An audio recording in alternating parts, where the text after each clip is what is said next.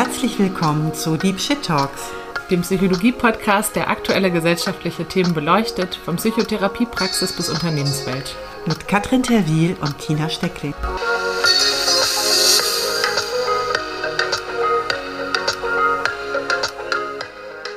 Hallo Tina. Hallo Katrin. Ja, total schön, endlich wieder mit dir eine Folge aufzunehmen. Und wir starten auch direkt mit unserer Einstiegsfrage. Wie sitzt du heute hier? Ja, ich sitze heute hier ähm, ganz vorfreudig, weil wir ein spannendes Thema haben. Und genau, bevor wir anfangen, äh, darüber zu sprechen, es wird heute um das Thema Rassismus gehen, beziehungsweise rassismussensible ähm, Arbeit, rassismussensible Psychotherapie beziehungsweise Rassismussensibilität im Arbeitskontext. Bevor wir da einsteigen, möchte ich auch gerne äh, noch ein bisschen über so Neuerungen erzählen, was es aktuelles bei mir in der Praxis gerade gibt und würde ich natürlich dich auch gerne fragen. Ja, cool, ich bin gespannt und äh, leg mal los, ich leg nach. Also eine Erneuerung ist, dass es jetzt mehr und mehr ähm, habe ich eine kleine Beisitzerin bei mir in den ähm, Sitzungen und zwar Dackeldame Ernie übt dabei zu sein. Natürlich nur bei KlientInnen, die das äh, schön finden, die das mögen und auch nicht immer. Also ne, übt noch, das geht so nach und nach. Und sie ist eine ganz tolle Unterstützung, wenn es darum geht, äh, freundlich zu begrüßen und ein super Role Model, wenn es darum geht, entspannt mit von sich gestrickten Vieren zu liegen und zu schnarchen. Also das ist eine, genau, eine kleine Neuerung. Und ähm, ja, du bist ja auch eine Hundefrau. Darf denn der Hund bei dir mit zur Arbeit? Ja, also ich darf Kio in der Tat mitnehmen ins Bonner Büro, in die Zentrale. Ich habe auch schon mit in Vorstandssitzungen und ähm, freut sich immer total, wenn wir da ins Großraumbüro gehen. Also eigentlich schon, wenn wir aus dem Zug aussteigen. Und sobald wir in der Zentrale ankommen, rennt er ins Sekretariat, holt sich seine Leckerchen ab und freut sich eigentlich total, dass da immer jemand ist zum Fangspielen oder Ball werfen.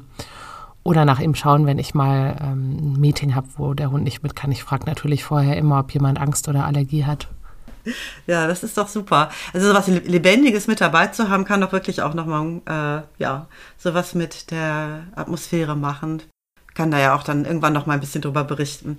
Ja, und als äh, zweites, was ich vielleicht gerade berichten kann, ist, dass ich gerade die Weiterbildung mache in psychodynamisch imaginativer Traumatherapie. Ähm, also es ist eine Methode nach Luise Reddemann. Das ist eine Koryphäe so im Bereich Trauma, Traumatherapie und sie, also ich mache das auch selbst bei ihr. Sie ist jetzt fast 80 bin da ganz froh, sie dann noch so erleben zu können. Und äh, ja, das ist total spannend, ganz spannender Input und äh, habe da jetzt schon viel gelernt. Und es passt auch ganz gut zu unserer Folge, weil Rassismuserfahrung natürlich auch durchaus traumatisch sein kann oder vielleicht ohne jetzt zu viel vorwegzunehmen, ne, die Welt so zu einem unsicheren Ort machen kann. Und das ist im Prinzip darauf einzugehen, auch etwas, was eben Traumatherapie tut. Genau. Jo, das ist bei mir jetzt gerade aktuell. Bei dir gibt es ja auch was zu berichten. Erzähl du doch mal. Ja, in der Tat gibt es mega viel Neues und ich freue mich total, hier heute drüber sprechen zu können. Also seit 1.2. arbeite ich bei der Deutschen Telekom nur noch 70 Prozent meiner Zeit, also dreieinhalb Tage. Und das ist möglich, weil ich dort in ein Jobsharing gegangen bin, also eine Tandempartnerin habe, mit der ich mir diese Ressortleitung teile, des Diversity, Equity and Inclusion Ressorts.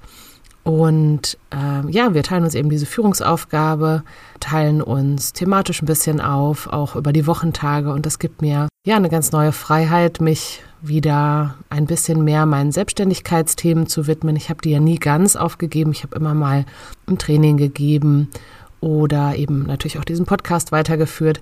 Aber das war, ja, sagen wir mal so, ich habe die meisten Dinge abgesagt, die angefragt wurden. Und ich freue mich jetzt total, auch mal wieder Ja sagen zu dürfen bei ausgewählten Anfragen. Und worauf habe ich Lust? Ich habe Lust, Führungskräfte und GründerInnen in psychischen Krisen, in, in, in Identitätskrisen oder auch wenn sie ähm, ja mal etwas Außergewöhnliches tun wollen und aus ihrer normalen Rolle ausbrechen wollen, zu unterstützen und den Rücken zu stärken. Denn Ich bin, ich weiß gar nicht, ob ich das mal erzählt habe, aber meines Wissens nach die einzige psychologische Psychotherapeutin, also approbierte Psychotherapeutin, die ähm, auch leitende Angestellte war oder ist. Und leitende Angestellte meint in dem Fall Top-Management. Das ist also eine besondere Bewertungsform in den Verträgen, ist jetzt nicht einfach irgendeine Führungsrolle, ähm, vor allem auch in einem DAX-Konzern. Und in dieser Kombination würde ich mich gerne als Safe Space zur Verfügung stellen, um eben Menschen in Entscheidungspositionen den Rücken zu stärken, wenn sie ja in einer Identitätskrise oder psychischen Krise stecken oder wenn es ihnen soweit ganz gut geht und sie wollen mal ausbrechen aus dem, was sie bisher so tun. Ähm, denn ich würde schon sagen, dass ich für so Unkonventionalität stehe und für mutige Entscheidungen und ähm, Dinge, die einem vielleicht andere nicht zutrauen. Also auch wenn jemand gerade nicht in einer Krise ist, aber Lust hat, so ein bisschen an der eigenen Courage zu arbeiten oder ähm, ja, vielleicht auch in, im Privatleben irgendwas Außergewöhnlicheres zu wagen, dann bin ich da. Und das Ganze eben nicht mit so vermeintlich einfachen Tipps und Tricks wie haben Sie denn schon mal Kalenderblocker eingesetzt und können Sie nicht delegieren? Ähm, denn ich weiß ja nun selber, wie schwierig das ist und wie sehr das eben nicht mit so Lehrbuchtipps funktioniert. Und gleichzeitig wie mh, hm, große Chancen auch solche Rollen haben und wie ähm, erfüllend das sein kann, wenn man damit eben nicht alleine ist und einen Sparingspartner hat. Und der möchte ich gerne sein. Ja, und dieses bilaterale Angebot möchte ich so einer Handvoll Menschen machen und den Rest der Zeit mit Trainings, Workshops, aber auch total gerne Keynotes und Panels verbringen. Das macht mir immer große Freude und da gibt es ja genug zu erzählen im Bereich Diversity Management oder Mental Health in Unternehmen. Genau, ja, dementsprechend bin ich jetzt mal gespannt, was so kommt. Das äh, klingt auf jeden Fall total sinnvoll und nachvollziehbar. Und können wir ja vielleicht auch direkt irgendwie an der Stelle so ein bisschen einsteigen, ob da auch ähm, das Thema Rassismus für dich ähm, schon mal eine Rolle gespielt hat oder ob du wie inwiefern du dieses Thema vielleicht auch in deinem Arbeitsbereich, den du jetzt ja gerade auch so ein bisschen umrissen hast von dem Schwerpunkt oder so, ob es dir da auch begegnet oder ob es da auch eine Relevanz hat für dich. Ja, in der Tat, auf ganz vielen verschiedenen Ebenen würde ich sagen. Also auf drei, wenn ich sie auseinanderklamüsern müsste. Einmal natürlich im Gesundheitsmanagement, in der auch psychosozialen Beratung, die ich dort geleitet habe. Da hatte ich ein kleines Team unter mir durch den psychischen Einfluss von Rassismuserfahrungen, die, da gehen wir auch später drauf ein, ja auch wirklich schwerwiegend sein können. Zum Zweiten im Bereich Antidiskriminierung, Diversity. Ich habe bei Zalando die Antidiskriminierungsstelle geleitet, also den Beschwerdeprozess mit solchen Fragen wie ab wann ist irgendwas ein Witz oder eine Diskriminierung und wer entscheidet das und ähm, wie kann man das beweisen und welche arbeitsrechtlichen Folgen hat ein bestimmtes Verhalten. Und jetzt im Diversity Management geht es ja um das Ausschalten von systemischen Hürden. Und in dem Fall sind das dann die systemischen Hürden zum Thema Ethnizität, also anschauen, haben wir da eine gläserne Decke. In vielen Filmen gibt es die gläserne Decke ja nicht nur für Frauen in Führung, wo je weiter man nach oben guckt, desto geringer der Frauenanteil, sondern eben auch für nicht weiße Menschen. Geht natürlich vor allem ähm, hier in unseren Breitengraden, aber auch erstaunlicherweise in Ländern, in denen nicht weiße Menschen noch viel höher repräsentiert sind, ist das oft so. Und als drittes natürlich auch als Führungskraft dass ich ähm, möglichst viel lerne über das Thema, um eigene rassistische Stereotype, die wir alle haben, abzubauen, so gut ich kann oder zumindest mir dieser bewusst zu sein und möglichst verständnisvoll und hilfreich agieren zu können, wenn sich in meiner Abteilung jemand meldet und sagt, dass er oder sie Rassismuserfahrung gemacht hat. Ach ja, und dann fällt mir noch was Aktuelles ein. Und zwar sind wir von der Deutschen Telekom stolzer Sponsor des Buchs People of Deutschland. Da geht es um biografische Erfahrungen von Menschen mit sichtbarer Migrationsgeschichte, die in Deutschland aufgewachsen sind, teilweise als Kinder hergekommen, teilweise hier geboren. Und ja, sehr bewegende Geschichten, die aufrütteln und die einem zeigen, dass man als weißer Mensch eben doch nur begrenzte Vorstellungen davon hat, oder viel zu wenig, was es bedeutet, mit Rassismuserfahrung durch den Alltag zu gehen und an Stellen ausgegrenzt werden, die ähm, man sich mit Privilegien einfach gar nicht vorstellen kann, dass das überhaupt solche kritischen Momente sind. Also ein wahnsinnig tolles Buch, was mir sehr am Herzen liegt und was gerade Spiegelbestseller geworden ist. Daher habe ich mich jetzt auch total gefreut, dass wir dieses Thema endlich aufgreifen. Wir hatten das ja schon eine Weile auf unserer inneren Liste. Ja, ich habe mich auch total gefreut, dass wir dieses Thema aufgreifen. Ich finde es auch besonders wichtig, weil es einfach in Psychotherapie vorkommt, auf eine ganz gewichtige Art und Weise und eigentlich im Verhältnis dazu gar nicht so viel Raum in Ausbildung hat und ich glaube auch nicht wirklich so viel Bewusstsein schon bei äh, unter der Mehrzahl der Kolleginnen da ist, wie das eigentlich verdient. Rassismuserfahrungen haben auf jeden Fall eine ähm, sehr starke, unter Umständen sehr negative Auswirkung auf die psychische Gesundheit. Sie können psychische Krankheiten auslösen oder auch verschlimmern und sie können eben auch traumatisch wirken. Und ich glaube, dass gerade, also es ist halt so wichtig, da können wir vielleicht auch später auch noch mal ein bisschen genauer darauf eingehen. Es reicht nicht aus, von sich selber zu glauben, nicht rassistisch zu sein.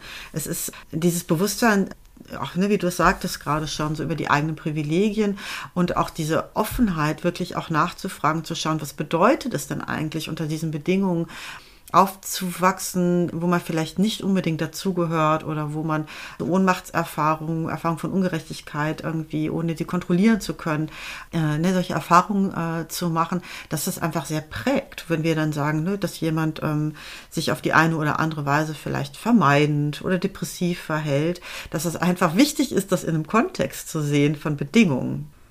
Absolut. Und ich würde gerne nochmal betonen, dass neben dem Einfluss, den äh, Rassismus auf Individuen haben kann, gibt es auch einen super wichtigen gesellschaftlichen Hebel, den wir da haben, der uns, wenn wir ihn gut bearbeiten und bewusst machen, den, dem Weltfrieden ein Stückchen näher bringt, möchte ich mal sagen.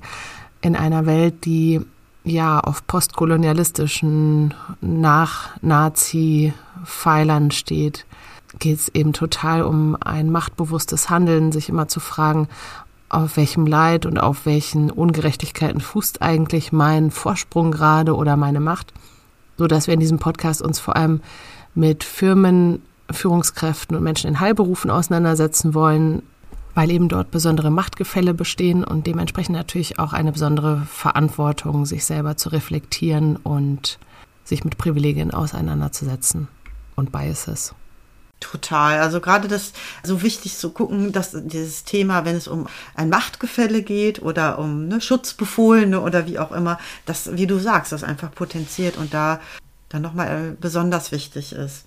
Ja, wir können da vielleicht einsteigen. Wir haben ähm, verschiedene ganz tolle O-Töne bekommen, auch wieder in dieser, ähm, für diese Folge. Vielleicht einsteigen mit einer Erfahrung einer Psychotherapeutin, die mal so ein bisschen erzählt, wie das Thema ihr begegnet ist oder wie es ihr auch eben nicht begegnet ist. Ich habe fünf Jahre lang in einer Psychotraumatologie in einem sozialen Brennpunkt in einer deutschen Großstadt gearbeitet und habe dort erlebt, weil das teilweise während der Ausbildung noch war, wie wenig Anteil das Thema rassismussensible Psychotherapie in der Ausbildung hat, weil ich mir dort sehr, sehr viele neue Haltungen, neue Einstellungen, neue Fähigkeiten aneignen musste, um mit den Menschen aus anderen kulturellen Hintergründen psychotherapeutisch arbeiten zu können. Das hat mich am Anfang erstmal total überfordert und ich hatte wirklich viele Tage, an denen ich gedacht habe, dass ich da, dass ich das nie gut hinbekommen würde und habe dann festgestellt, dass es für mich auch gleichzeitig eine ganz krasse, gute Schulung war, einfach so aktiv in den Kontakt zu kommen, mich gar nicht unbedingt darauf zu verlassen, was mir in einem Seminar vielleicht beigebracht worden wäre, sondern mehr zuzugeben, Anfängerin zu sein und dementsprechend auch mir ganz viel von den Menschen vor Ort selbst erklären zu lassen. Und das hat mir sehr, sehr schnell beigebracht als Psychotherapeutin, keine Ratschläge und keine Vorschläge aus meiner Wahrnehmung zum, zu geben, sondern sehr darauf bedacht zu sein, welche Möglichkeiten, welche Perspektiven bringt jemand schon mit. Also ich habe das als eine sehr ressourcenorientierte Therapieerfahrung erlebt, die mich toleranter gemacht hat, aber mehr in dem Sinne, dass ich das leben musste, um dort wirklich arbeiten zu können.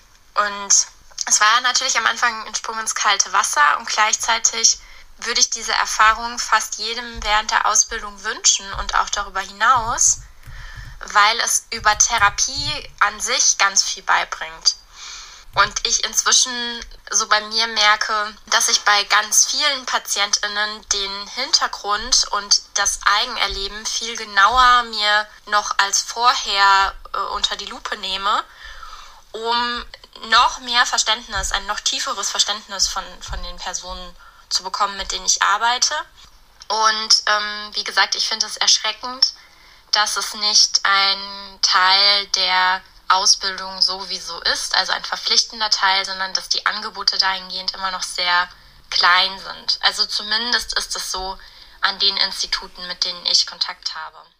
Ja, Dana ist psychologische Psychotherapeutin im Richtlinienverfahren Verhaltenstherapie. Wir kennen uns über Instagram, hätte auch ein Profil. Ähm, ich verlinke den Kontakt dann auch nochmal in den Show Notes. Und ich finde es wichtig, auch erstmal so zu zeigen oder so einzusteigen, wie das eigentlich im Moment in der Ausbildungssituation oder auch vielleicht im, im eigenen Praxisalltag aussieht, dass man sich das eigentlich, wenn eher so ein bisschen eigeninitiativ erschließt und dass es weniger eben so einen festen, ja, ein, ein fester, wichtiger Bestandteil wäre in Aus- oder Fortbildung. Wie ist es denn bei dir, Katrin? Erinnerst du dich daran, wie das, äh, wie dir das begegnet ist, das Thema in, in deiner Ausbildung oder in Fortbildung? Ja, spannende Frage. Ich glaube wirklich in der Ausbildung, der psychotherapeutischen Ausbildung gar nicht, außer bei den Diagnosen. Es gibt einige Diagnosen oder klinische Erscheinungsbilder, die in bestimmten Kulturkreisen häufiger oder seltener auftreten oder sich ein bisschen anders äußern. Aber es war eher so ein kleiner Exkurs und im Studium habe ich dazu nach und nach immer mehr meinen Schwerpunkt auch ausgesucht, aber das lag daran, dass ich im Ehrenamt viel mit dem Thema zu tun hatte. Ich bin ähm, ausgebildete Projektleitung für so internationale Austauschprogramme, Workcamps, Freiwilligendienste. Und in dem Rahmen haben wir uns total viel fortgebildet zu rassismussensiblem Handeln, Vorurteilen, so Fragen wie, woher kommst du eigentlich, Privilegien und ja, eben auch einem postkolonialem Reisen sozusagen. Also mit welchen Bildern verreisen wir eigentlich, in welche Länder, wer hilft da wem und wer meint in der Entwicklungshilfe, das Wort sagst du ja schon, ne? die einen helfen den anderen, sich zu entwickeln, wer äh, meint da eigentlich die Weisheit mit Löffeln gefressen zu haben und mit welcher Rechtfertigung. Ja, und in diesem Rahmen, also sowohl theoretisch als auch praktisch, habe ich mega viel gelernt und konnte das dann gut anwenden auf Psychotherapiepraxis und Studium, aber das war dort überhaupt nicht Bestandteil des normalen Curriculums. Und wie war das bei dir, Tina? Also in der Ausbildung gar nicht. Ähm, es ist mehr oder weniger zufälliger aufgetaucht. Vor 20 Jahren bin ich nach Berlin gezogen und habe bei einem türkischen Träger für äh, Familienhilfe gearbeitet. Und die Leiterin, die selber türkischstämmig war, die hatte da, hm, ja, so eine Kreuzberger Szene, das war irgendwie ne, so Kreuzberg links äh, alternativ. Äh, und die hat das Rassismus-Thema äh, und auch das Diskriminierungsthema, das war für sie äh, wichtig und da habe ich viel gelernt. Das war, da kam, aber das war halt eher so ein bisschen Zufall, da bin ich eher so ein bisschen reingestolpert. Und ähm, später ähm, im beruflichen Kontext gab es vor Fortbildung zu interkultureller Kompetenz.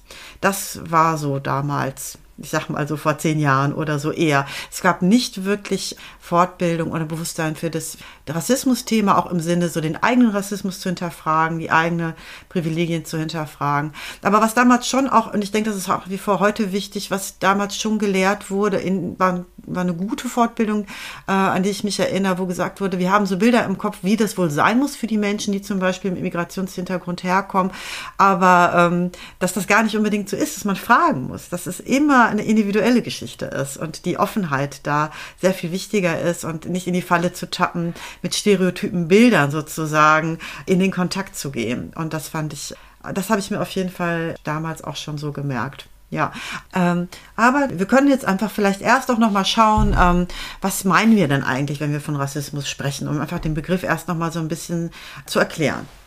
Total gerne, ja, das ist echt auch wichtig. Jetzt wird es ein kleines bisschen komplexer, aber das ist einer der vielleicht wichtigsten Punkte in dem ganzen Thema. Also Rassismus ist mehr als eine individuelle Erfahrung einer Ausgrenzung aufgrund einer Hautfarbe, sondern eben ein struktureller Mechanismus, ein historischer Mechanismus. Was macht jetzt den Unterschied? Also in meinem eigenen Beispiel, ich werde öfter gefragt, ob ich eigentlich auch schon mal Rassismus erfahren habe oder ob weiße Frauen auch Rassismus erfahren können. Und die Antwort ist nein, wenn man äh, das Konzept Rassismus ebenso ähm, begreift auf seinen verschiedenen Ebenen, wie ich das jetzt gerne erklären würde.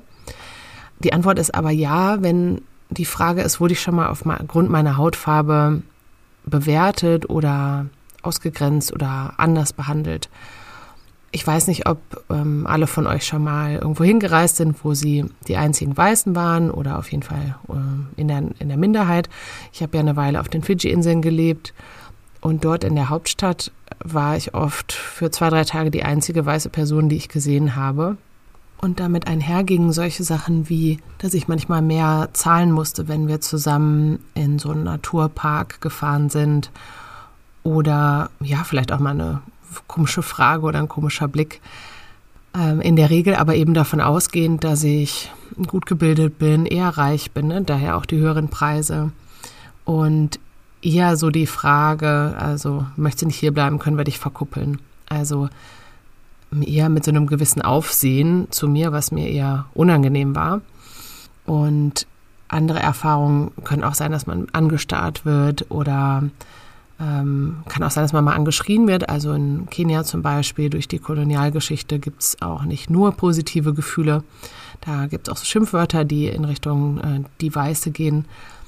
Ich war ja auch mal einen Monat in Kenia und ähm, was mir durchaus auch passiert ist, waren so Fragen dazu, kann eigentlich die Katrin als Weiße das Diversity Management leiten und mh, hm, so eine Kompetenz dann vielleicht abzusprechen. Das sind aber seltene Momente in meinem Leben gewesen. Klar, die wären häufiger gewesen, wenn ich jetzt länger vor Ort geblieben wäre, aber trotzdem einzelne Momente und eher mh, hm, mit positiven Stereotypen einhergehend und ich hatte da ja sehr viel Einfluss drauf, ob ich mich dem überhaupt aussetzen möchte. Ich hätte jederzeit an sehr viele Orte in der Welt gekonnt. Selbst auf Fiji gibt es Orte, wo das so ist, wo man plötzlich nicht mehr in der Minderheit ist ähm, und wo man ja alle Privilegien genießt. Und auch beim, beim Reisen selber fällt einem das ja auf, ne, dass man nicht kontrolliert wird an der Grenze oder überhaupt einen entsprechenden Pass hat, also in einem, das Glück hat, aus einem Land zu kommen, was irgendwie für reisewürdig gehalten wird, während andere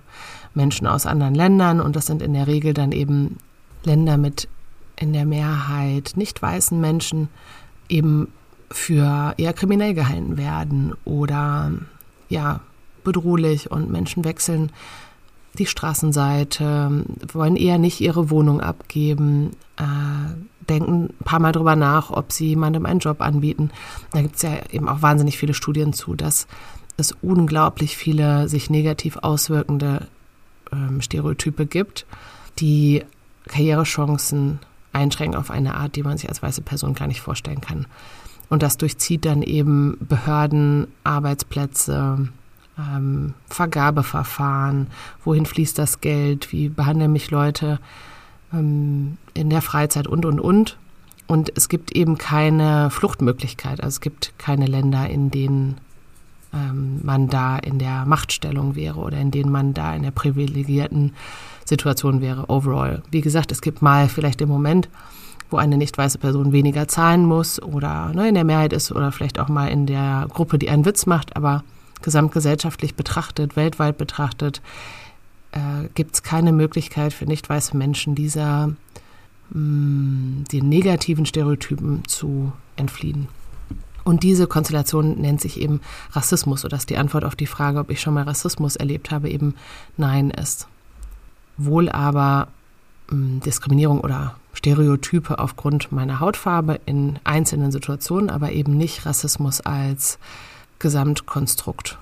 Was auch eine wichtige Rolle spielt, mh, hm, aufgrund dieser ja, Machtstrukturen fühlen sich viele nicht weiße Menschen auch in Deutschland einfach nicht gut repräsentiert. Ich habe gerade schon die gläserne Decke angesprochen, aber natürlich auch in Medien, Nachrichten, Filmen, Musik, ähm, Beauty-Zeitschriften, ähm, Make-up-Werbungen. Das hat sich ja in den letzten Jahren ein bisschen verändert, aber ähm, alleine, dass die typische Haarstruktur von schwarzen Frauen oft als ähm, deutlich unprofessioneller wahrgenommen wird und erwartet wird, dass Perücken getragen wird oder Chemie in die Haare gemacht wird, um sie zu verändern, dass viele Make-up-Töne nude heißen, aber einfach nur, wenn sie weiße Hautfarbe repräsentieren oder Stifte eben Hautfarben heißen, aber auch nur, wenn sie die weiße Hautfarbe repräsentieren. Also dieses mh, mm, nicht auftauchen und wenn dann eher in kriminellen Rollen in Filmen und in Fernsehen und so weiter, das ist auch ein rassistisches Problem. Ja, und dann würde ich gerne noch eine Sache erklären und zwar die sogenannte Intersektionalität.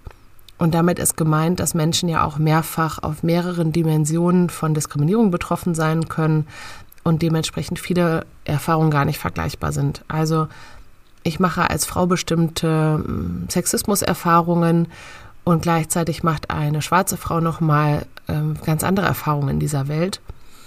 Und so ist das auch mit dem Thema Rassismus. Da mischen sich so verschiedene Themen, nämlich so eine allgemeine Fremdenfeindlichkeit, also dass man erstmal Menschen, die anders sind, anders aussehen, anders bewertet oder kritischer bewertet, der sogenannte Minimi-Bias. Wir denken immer, dass Menschen, die uns besonders ähnlich sind und ähnlich aussehen, netter und sympathischer sind und auch klüger. Und dann mischen sich dazu historische Verwürfnisse äh, auch zwischen Ländern, dass man bestimmte Stereotype gegenüber bestimmten Menschen aus bestimmten Ländern hat. Ihr kennt sicherlich auch alle Witze über Deutsche. Ist aber nicht das gleiche wie Rassismus, ne, aufgrund der eben beschriebenen ja, strukturellen Rassismusdimension. Das sind, ist dann aber eine Diskriminierung aufgrund der Nationalität, nicht aufgrund der Ethnizität. Ähm, das muss ja nicht das Gleiche sein. Ne? Menschen können auch ähm, Witze abbekommen, dafür Deutsche zu sein, wenn sie im Ausland sind, aber eigentlich schwarz sind. Ähm, und dann noch sowas wie Religion, also wenn Menschen mit Kopftuch oder äh, langem schwarzen Bart oder Juden, Jüdinnen Diskriminierung erfahren, dann mischen sich da so Nationalitäts- Religions- und Ethnizitätsthemen zusammen. Das ist aber eben auch der Grund, warum es manchmal heiß hergeht in so Fachdebatten, ob zum Beispiel Menschen aus der Türkei auch Rassismus erfahren können. Und es kommt eben darauf an, wie man es definiert. Und ähm, mein Rat wäre da eben immer intersektional zu denken also immer auch sich Skalen vorzustellen und zu sagen, äh, als türkischer Mensch in der Welt, je nachdem vielleicht auch von wo aus der Türkei ich komme, habe ich manche Privilegien und erfahre einige Dinge an Diskriminierung, die andere nicht erfahren und eben immer die Skala zu betrachten. Ja, das war jetzt so mein Abriss zu, zur Definition oder der, der Versuch einer Definition. Wie siehst du das denn? Kommt das ungefähr hin auch mit deiner ähm, Begrifflichkeitsvorstellung oder deiner Definition? Also das, ich finde das ganz äh, wichtig und äh, gut und hilfreich, dass du das auch nochmal so erklärst, dass eben so ein, äh, eine individuelle Erfahrung nicht gleichzusetzen ist mit so einer äh, strukturellen, massiven äh, gesellschaftlichen Benachteiligung über äh, Jahrhunderte, ne, dass es dann, äh, dass das sehr hinken würde. Natürlich habe ich auch irgendwie, keine Ahnung, als Deutsche, die in Holland studiert hat, mir Witze über Deutsche anhören müssen oder ne, so eine Antipathien oder so, die im Vorurteil sind. Aber das kann ich ja gar nicht vergleichen. Ich gehöre ja trotzdem zu einem völlig, also privilegierte ähm, Gruppe. Äh, und ähm, es ist, wie du sagst, ich kann mir das sehr aussuchen, ob ich mich dem aussetze oder nicht. Und das ist auch, da können wir vielleicht auch später nochmal drauf kommen, auch mit ein Faktor, warum oder inwiefern das sich negativ auswirken kann, diese Erfahrung auch, äh, es zum Beispiel wichtig ist, ob man Pausen davon haben kann. Ne? Ob ich so äh, in der privilegierten Position bin, mich auch aus diesen äh, mich ausgrenzenden oder mich äh, ne, irgendwie benachteiligten Situationen auch zurückziehen zu können oder nicht. Und wenn ich das nicht kann, ist es auf jeden Fall sehr viel schwieriger. Und wie tiefgreifend so Auswirkungen sein können, hören wir gleich in einem O-Ton, der Rassismus nochmal wissenschaftlich einbettet, also den, die psychischen Wirkungen von Rassismus und Auswirkungen. Ja, dann hören wir doch da auch mal direkt nochmal rein. Eine Kollegin, die angehende tiefenpsychologische Psychotherapeutin ist und weil sie eben das ähm, nicht ausreichend in ihren Ausbildungen thematisiert fand, eigeninitiativ sich äh, mit dem Thema beschäftigt hat, äh, insgesamt mit Diskriminierungsthemen, also auch mit so, ne, ich sag mal so politischen Aspekten, gesellschaftlichen Aspekten von Psychotherapie. Und ähm, genau, Nike Hilber, da hören wir jetzt mal rein. Also zunächst denke ich, als Person, die Rassismus nicht am eigenen Leib erfahren hat, dass es extrem wichtig ist, die eigenen Privilegien und das eigene Nichtwissen in Bezug auf Rassismus zu reflektieren. Das schließt eine große Offenheit ein, von Betroffenen auch im psychotherapeutischen Prozess zu lernen und die Bereitschaft, ständig dazu zu lernen. In diesem Zusammenhang möchte ich Dr. Amayi Boa, Fachärztin für Psychiatrie und Psychotherapie, zitieren, die in einem Interview Folgendes gesagt hat. Rassismus in der Medizin kann man nicht an bestimmten Stellen verorten. Vielmehr ist er ein Grundbaustein der Medizin, wie wir sie kennen. In Deutschland gibt es keine eigene Forschung zum Zusammenhang zwischen Rassismus und Gesundheit. Daher können wir nicht explizit sagen, an welchen Zusammenhängen das Phänomen in der Medizin auftritt. In anderen Ländern gibt es bereits Studien und die Ergebnisse sehen so aus. Rassismus kann als toxischer Stressor bei Betroffenen beispielsweise massiven Stress und unangenehme Gefühle wie Wut und Verwirrung auslösen, bis hin zu psychischen Erkrankungen wie Depressionen und Ängsten. Auch können sich Rassismuserfahrungen in körperlichen Beschwerden, wie zum Beispiel Autoimmunerkrankungen oder einfach einem generellen physischen sowie psychischen Unwohlsein ausdrücken. Wichtig ist, Betroffene befinden sich in einem permanenten Zustand der Vorsicht, da sie jederzeit Rassismus erfahren können, ob zu Hause, in der Schule, auf der Arbeit, beim Feiern oder Einkaufen. Das nennt man dann Racial Stress. Um eine Idee zu bekommen, wie belastend Rassismuserfahrungen sein können. Eine Studie des Harvard Centers ergab, dass Rassismuserfahrungen mindestens genauso belastend sein können wie emotionaler oder und körperlicher Missbrauch, wirtschaftliche Not oder Gewalt. Also, Rassismuserfahrungen können sich gravierend auf die Psyche und unseren Körper auswirken. Kurz, sie sind extrem belastend, gerade weil sie in der Regel jederzeit und oder über einen längeren Zeitraum auftreten können.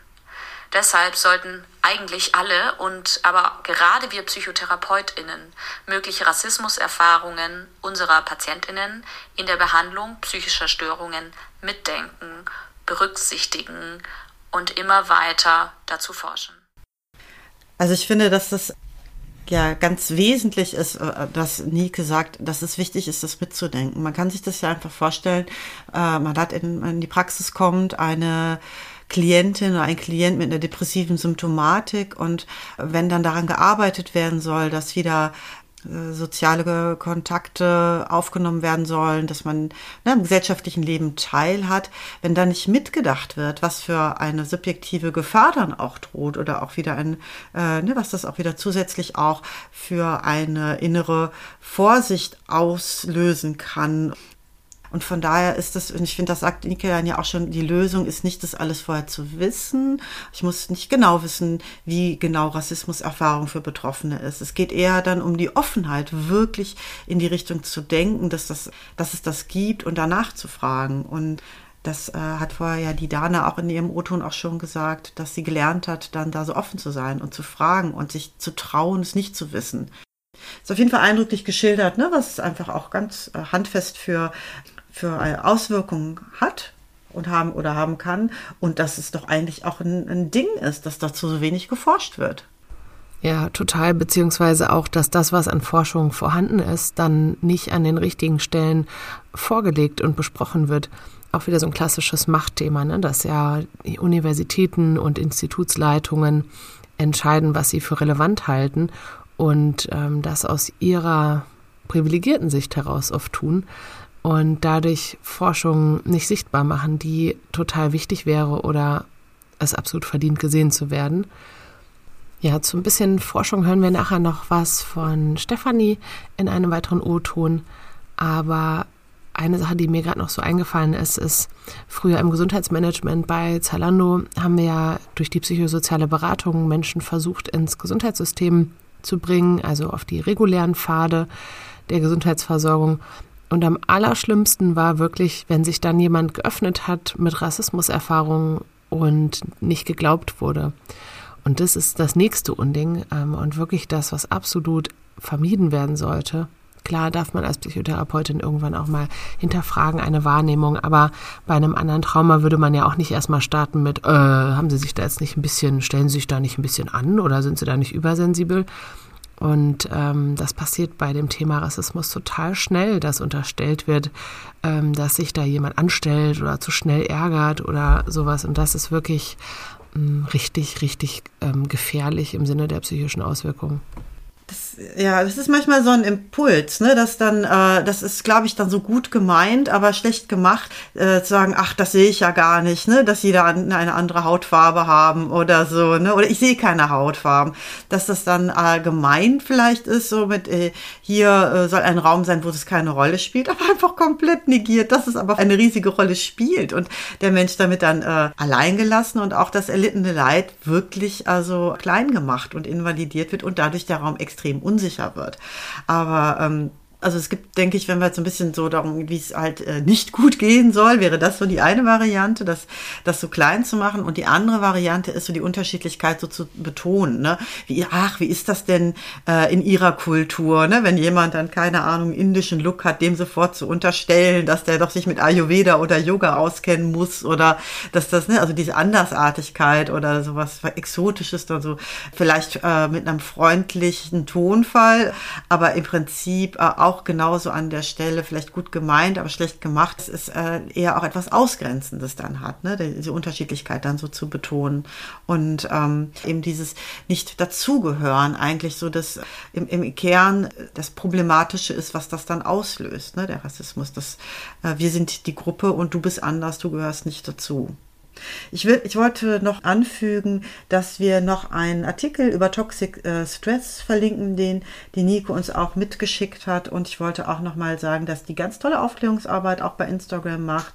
Unter ähm, La Psychologista kann man auch gerne da mal reinschauen. Wir verlinken alle unsere O-Töne und all die ähm, tollen Beiträge der tollen Kolleginnen in den Show Notes wir haben jetzt darüber gesprochen, ne, was ist so die Ausbildungsperspektive oder ne, von der äh, aus den von den KollegInnen, ähm, äh, wie die das Thema erleben oder nicht erleben und was es für Betroffene bedeuten kann.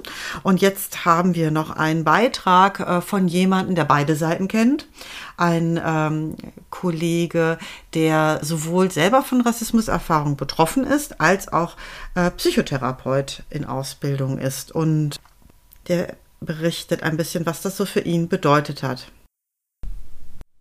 Rassismus in der Psychotherapie ist relativ komplex, so finde ich zumindest, und verhältnisweise trotzdem wenig erforscht. Ähm, deswegen werde ich nur einige Impulse geben, um das auch ein bisschen zu begrenzen, das Thema. Ich befinde mich in der Ausbildung zum psychologischen Psychotherapeuten, habe aber selber aufgrund meiner Biografie relativ viele Erfahrungen mit dem Thema Rassismus sammeln können. Und zwar vor allem als Mensch, der nicht in Deutschland geboren wurde und gleichzeitig in einem sozialen Brennpunkt aufwuchs. Meine Freunde heute, wie eigentlich auch damals, haben Migrationshintergrund und ja, Rassismus war etwas, was wir kannten aus der Erfahrung heraus und es fehlte wahrscheinlich damals die Sprache, weil wir das als normal erachtet haben oder zumindest nicht zu sehr hinterfragt haben. Da reichen die Beispiele von, ähm, ihr, ihr Nachname ist mir zu schwer, ich nenne sie beim Vornamen, bis hin zu gezielten polizeilichen Rasterfahndungen, die halt mehrfach vorkamen, die heute wahrscheinlich kontrovers diskutiert worden wären, um jetzt nur mal einige harmlose Beispiele zu nennen. Interessanterweise ist natürlich der, der, therapeutische Rahmen jetzt auch wichtig, dass ich sage, hey, das ist für mich, diese Erfahrung, die ich gemacht habe, ist für mich ein sehr mächtiges Instrument. Ich arbeite zum Beispiel sehr, sehr, ger sehr, sehr gern kultursensibel aufgrund der Erfahrung natürlich und auch der Beobachtung anderer, wie sie diese Erfahrung gemacht haben, weil ich finde einfach, dass Rassismus Spuren in einem Menschen hinterlassen kann, meistens auch tut.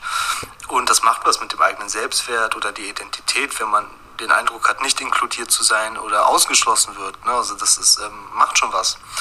Und ich behandle zum Beispiel verschiedenste Menschen, gerade deswegen aus jeglicher Herkunft, Weltanschauung, Sprache, also dass ich eben diese Erfahrung nutze und sage, ey, das ist ein protektiver Faktor, inkludiert zu werden. Und ich finde, Rassismus, aber auch weitere Konzepte umkreisen nicht nur den therapeutischen Raum, eher vielleicht unbewusst, sondern auch drumherum und das meistens auf so einer Basis von Unwissenheit. Wenn wir jetzt zum Beispiel die strukturelle Ebene nennen, weder im, Psych im Psychologiestudium oder in der anschließenden therapeutischen Ausbildung, gab es irgendwie mal einen Schwenk oder einen Punkt zu diesem Themenkomplex, was ich äh, heute zumindest retrospektiv sehr verwirrend finde und in mir so der Eindruck entsteht, hey, die Lehrenden die das eben nicht vermittelt haben, war euch das damals zu fachfremd oder war es nicht relevant genug aufgrund von der fehlenden eigenen Erfahrung oder der fehlenden Studienlage, so als würde es halt keine Rolle spielen. Und ich finde aber, wenn man so den Kontext der Psychotherapie mitbedenkt, dann würden wir doch sagen, hey, Deutschland ist doch ein Einwanderungsland und viele Patientinnen haben oder hatten Erfahrung mit Rassismus und die gemachten Erfahrungen führen doch früher oder später den Weg in die Praxisräume. Und ähm, ich finde, das wird noch sehr, sehr negiert oder zumindest übersehen. Und auch abseits von Rassismus, finde ich, gibt es noch so Themenkomplexe, die vielleicht dieses Thema füttern, wie Klassismus oder mangelnde Diversität, vor allem auf Behandlerinnenseite, ähm, das, das dazu führt, dass wir wenig kultursensibel und äh, weitestgehend rassismusfrei arbeiten, weil ich finde, unsere Berufsgruppe ist halt sehr, sehr homogen, noch teilweise dominierend homogen und uns fehlen die diversen Vorbilder, finde ich. Und das spüren Patientinnen, ob man das jetzt möchte oder nicht, supervidiert oder nicht. Ich finde, das spüren Patientinnen. Und das sind ja gerade Menschen, die aus einer sehr heterogenen Gruppe und einer sehr vielfältigen Erfahrung zu uns kommen und Rassismus oder zumindest das Nicht-Verstanden-Werden von rassistischen Erfahrungen mitbringen und das möchte halt in der Therapie verstanden werden. Ähm, ansonsten ist es, finde ich, ein störungsaufrechterhaltender Faktor, wenn dies halt eben nicht geschieht. Und, oder Beobachtung ist, selbst wenn wir sie validieren, das ist ja das, was uns Menschen verbindet, das Gefühl, Gefühle validieren zu einem Thema, ist es so, dass sie mit ihrem Erfahrungsschatz immer noch minimal alleine bleiben, auch in der Therapie. Quintessenz ist, das Problem in der Psychotherapie in Bezug auf Rassismus ist nicht unbedingt das aktive Ausleben, sondern eher das Übersehen oder nicht mitbehandeln von Rassismus, weil meistens die Erfahrungswerte, die eigenen fehlen oder Unsicherheiten bestehen. So, das war Paul Spichalski-Gosch, der auch bei Instagram äh, unter passenderweise Gedanken aus dem Blog äh, da ganz tollen Content macht, auch tatsächlich auch so ein Schematherapie-Kollege. Und ähm, ich finde, das, was er eben sagt, ist die Gefahr, dass man es nicht mitdenkt und nicht mitbehandelt, eigentlich, ne, das zu übersehen. So, dass das größte Problem ist, das kann ich ähm, da auch nur sehr unterstreichen. Wobei ich auch meine, meine Erfahrung auch ist, dass Menschen mit Rassismuserfahrung das oft auch so gewohnt sind, damit eher nicht so ernst genommen zu werden, dass es den Raum oder das Bewusstsein dafür nicht so gibt, dass es durchaus vorkommen kann, dass sie sich selber auch eher noch ein bisschen am Anfang damit zurückhalten, davon zu berichten und nicht unbedingt, äh, dass nicht jeder mit einer äh, schwerwiegenden oder auch traumatischen äh, Rassismuserfahrung direkt damit der Tür ins Haus fällt, sondern dass meine Erfahrung zumindest, dass da auch eine gewisse Vorsicht auch erstmal gibt. Ähm, ne, wie ist das Umfeld, wie offen ist das? Und dann da so eine langsame Annäherung dann stattfindet, je nachdem, wie viel Raum dafür auch so geboten wird. Deswegen finde ich es auch umso wichtiger, dass wir auch darüber sprechen. Ja, und wir haben äh, jetzt darüber hinaus auch noch einen O-Ton von einem ehemaligen Kollegen von dir. Da geht es jetzt ein bisschen mehr wieder den Schwenk Richtung Arbeitswelt. Genau, jetzt kommt ein O-Ton von Marco. Marco hat in meinem Team bei Zalando gearbeitet, früher als psychosozialer Berater. Marco ist Psychoanalytiker aus Kroatien und teilt nochmal so seine Erfahrung mit im Gesundheitssystem eines Unternehmens. Der O-Ton ist auf Englisch. Ich fasse nachher zusammen, was gesagt wurde. Und deswegen haben wir den O-Ton auch ein bisschen gekürzt für die, die kein Englisch verstehen, damit hier keine Länge entsteht jetzt. Also, wie gesagt, ich fasse nachher nochmal zusammen.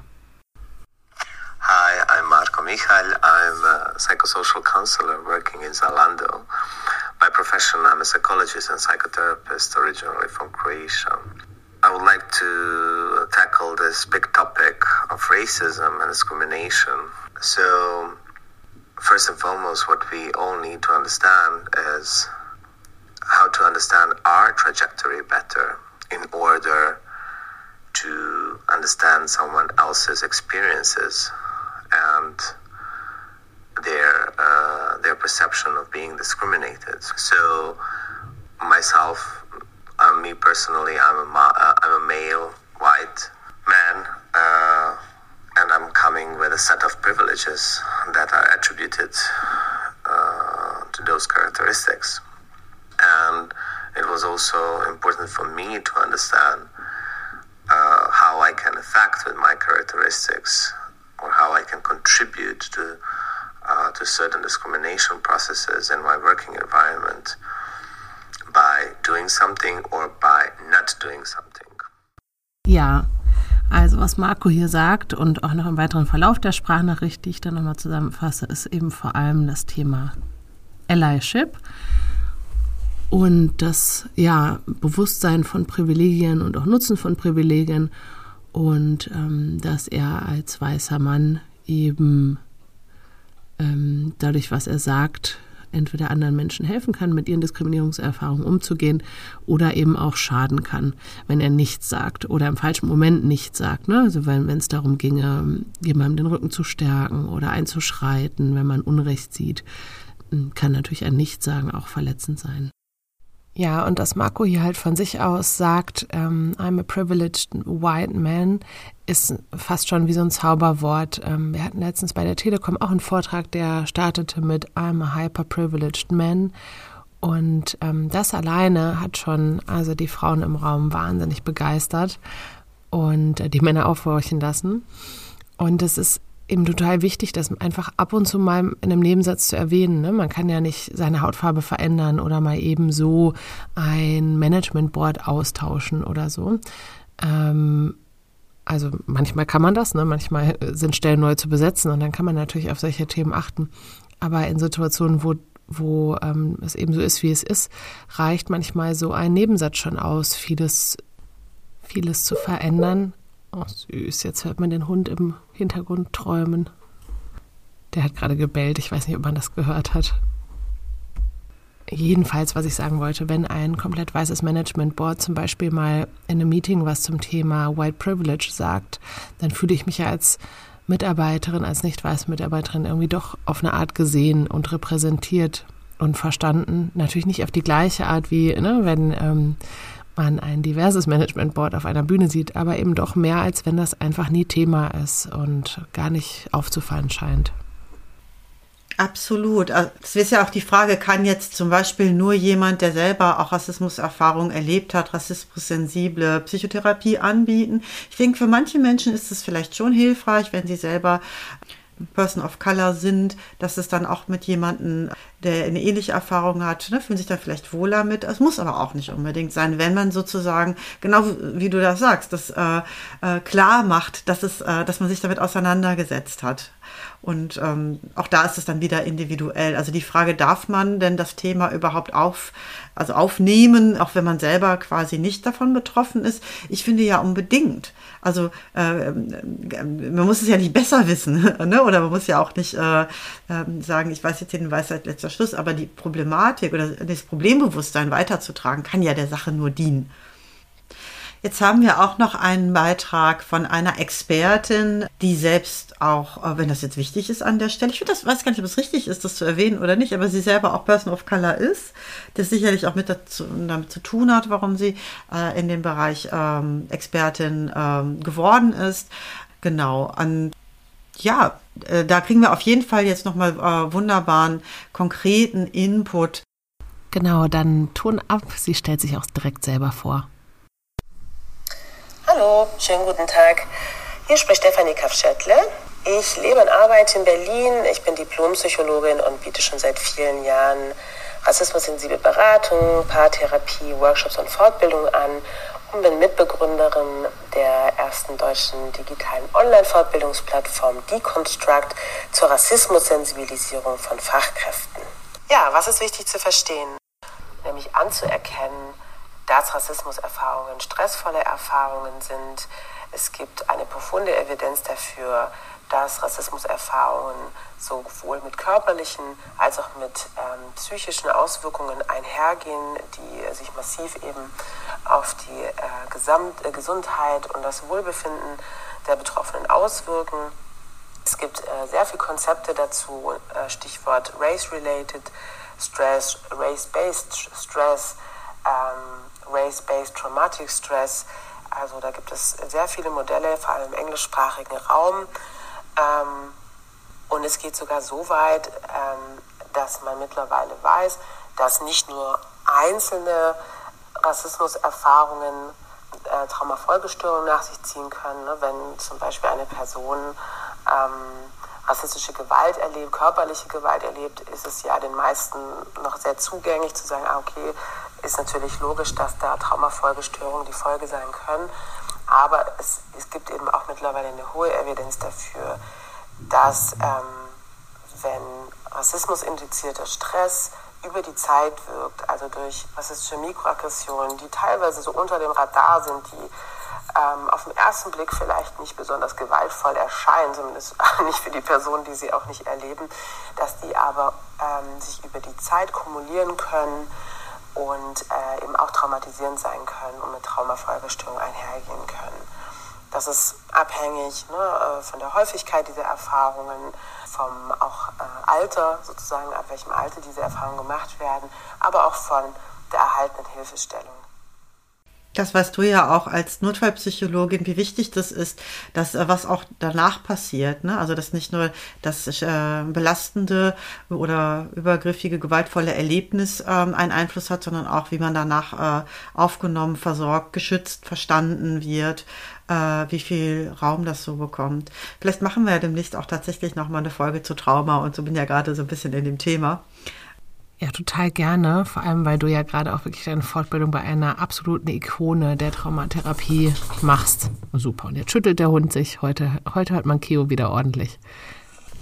Ja, Stefanie hat uns noch in einem weiteren O-Ton mitgeteilt, wie dann am Ende auch gearbeitet wird, also was genau beigebracht wird an Inhalten und erzählt kurz von einem vierstufigen Modell, ähm, das haben wir jetzt hier aber nochmal rausgelassen, weil die Inhalte gibt es ja auch bei Deconstruct und äh, das würde außerdem auch ein bisschen zu weit führen. Aber eins sei gesagt, äh, bevor man in die Handlung geht und Tipps geht, geht es ganz viel ums gemeinsame Verstehen der eigenen Prägung, der eigenen Vorurteile, der Zuschreibungen, der eigenen mh, mm, Rassismus geprägten Biografie.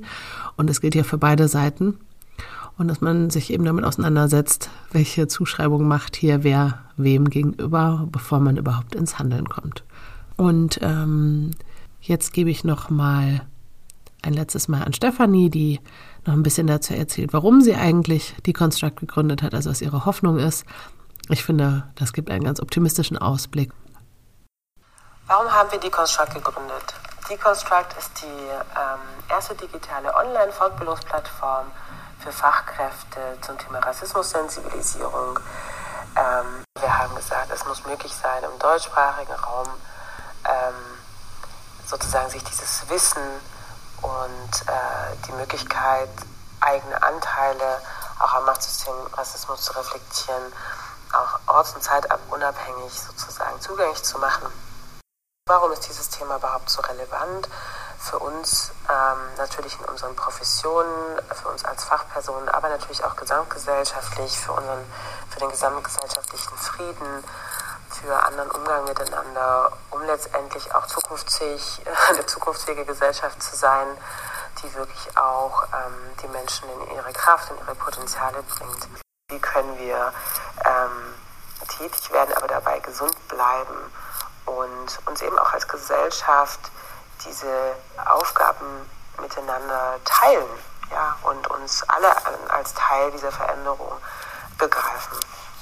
Unser Ziel ist es, dass ähm, wir nachher Personen sozusagen aus unserem Kurs kommen, die sich erleichtert fühlen, die sich handlungssicherer fühlen in dem Thema, die ja, sich beschwingt und, äh, beschwingt und motiviert rausgehen und auch äh, verstehen, dass sie Teil der Veränderung sein können. Mein Slogan ist so ein bisschen, es braucht nicht viel Teil von Veränderung zu sein, aber es braucht viele, die diesen Schritt wagen. Was ich jetzt an dem O-Ton total mochte, waren zwei Themen. Einmal, ähm, dass es manchmal nicht viel braucht, aber viele, die es tun. Ähm, und das kann wirklich das Anpassen von Sprache sein oder das Fortbilden, mal so einen Podcast hier hören.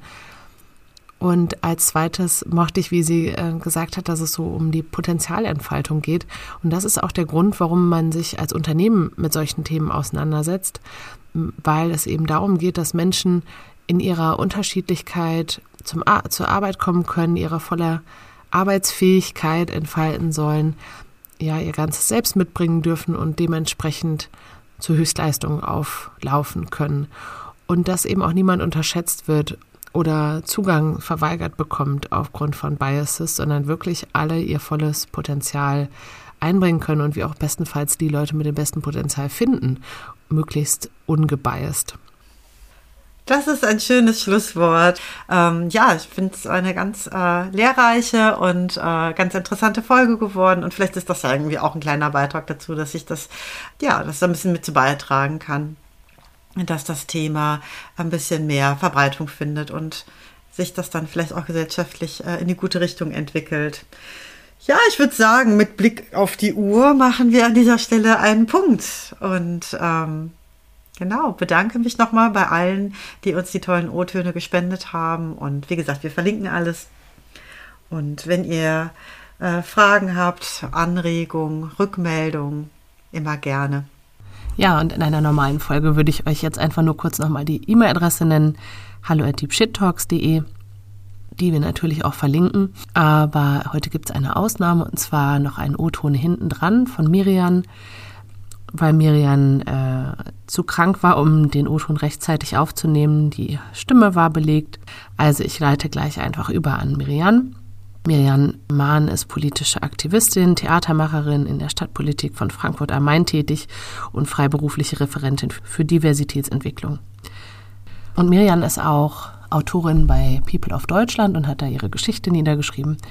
Und ich habe es eben auf dem Berliner Event gesehen, auf der Bühne und war wahnsinnig beeindruckt. Ähm, das war so eine Stand-up-like ähm, Vorstellung eines ja, biografischen Gedichts und das war wirklich sehr bewegend.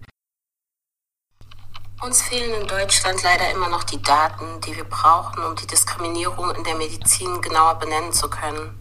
Wir haben aber auch sehr viele Betroffenenberichte, die uns alle aufrütteln müssten. Die Strukturen, die zu Diskriminierung fü führen, müssen erkannt und benannt werden, damit wir etwas daran ändern können. Wir brauchen medizinisches Personal, was sensibilisiert ist, nicht nur über Rassismus, aber auch über andere Diskriminierungsformen. Die einzelnen Personen können oft nichts für ihre rassistische Prägung. Wir leben in einer rassistischen Gesellschaft, haben aber die Verantwortung, sich mit diesen Vorurteilen zu beschäftigen. Besonders Ärzte und Ärztinnen und andere Menschen, die im medizinischen Bereich arbeiten, haben die Verantwortung, sich mit ihren eigenen Vorurteilen zu beschäftigen, weil wir es uns, finde ich, als Gesellschaft nicht leisten können, in Bereichen, in denen es um Leben und Tod geht, Rassismus und Diskriminierung zu dulden.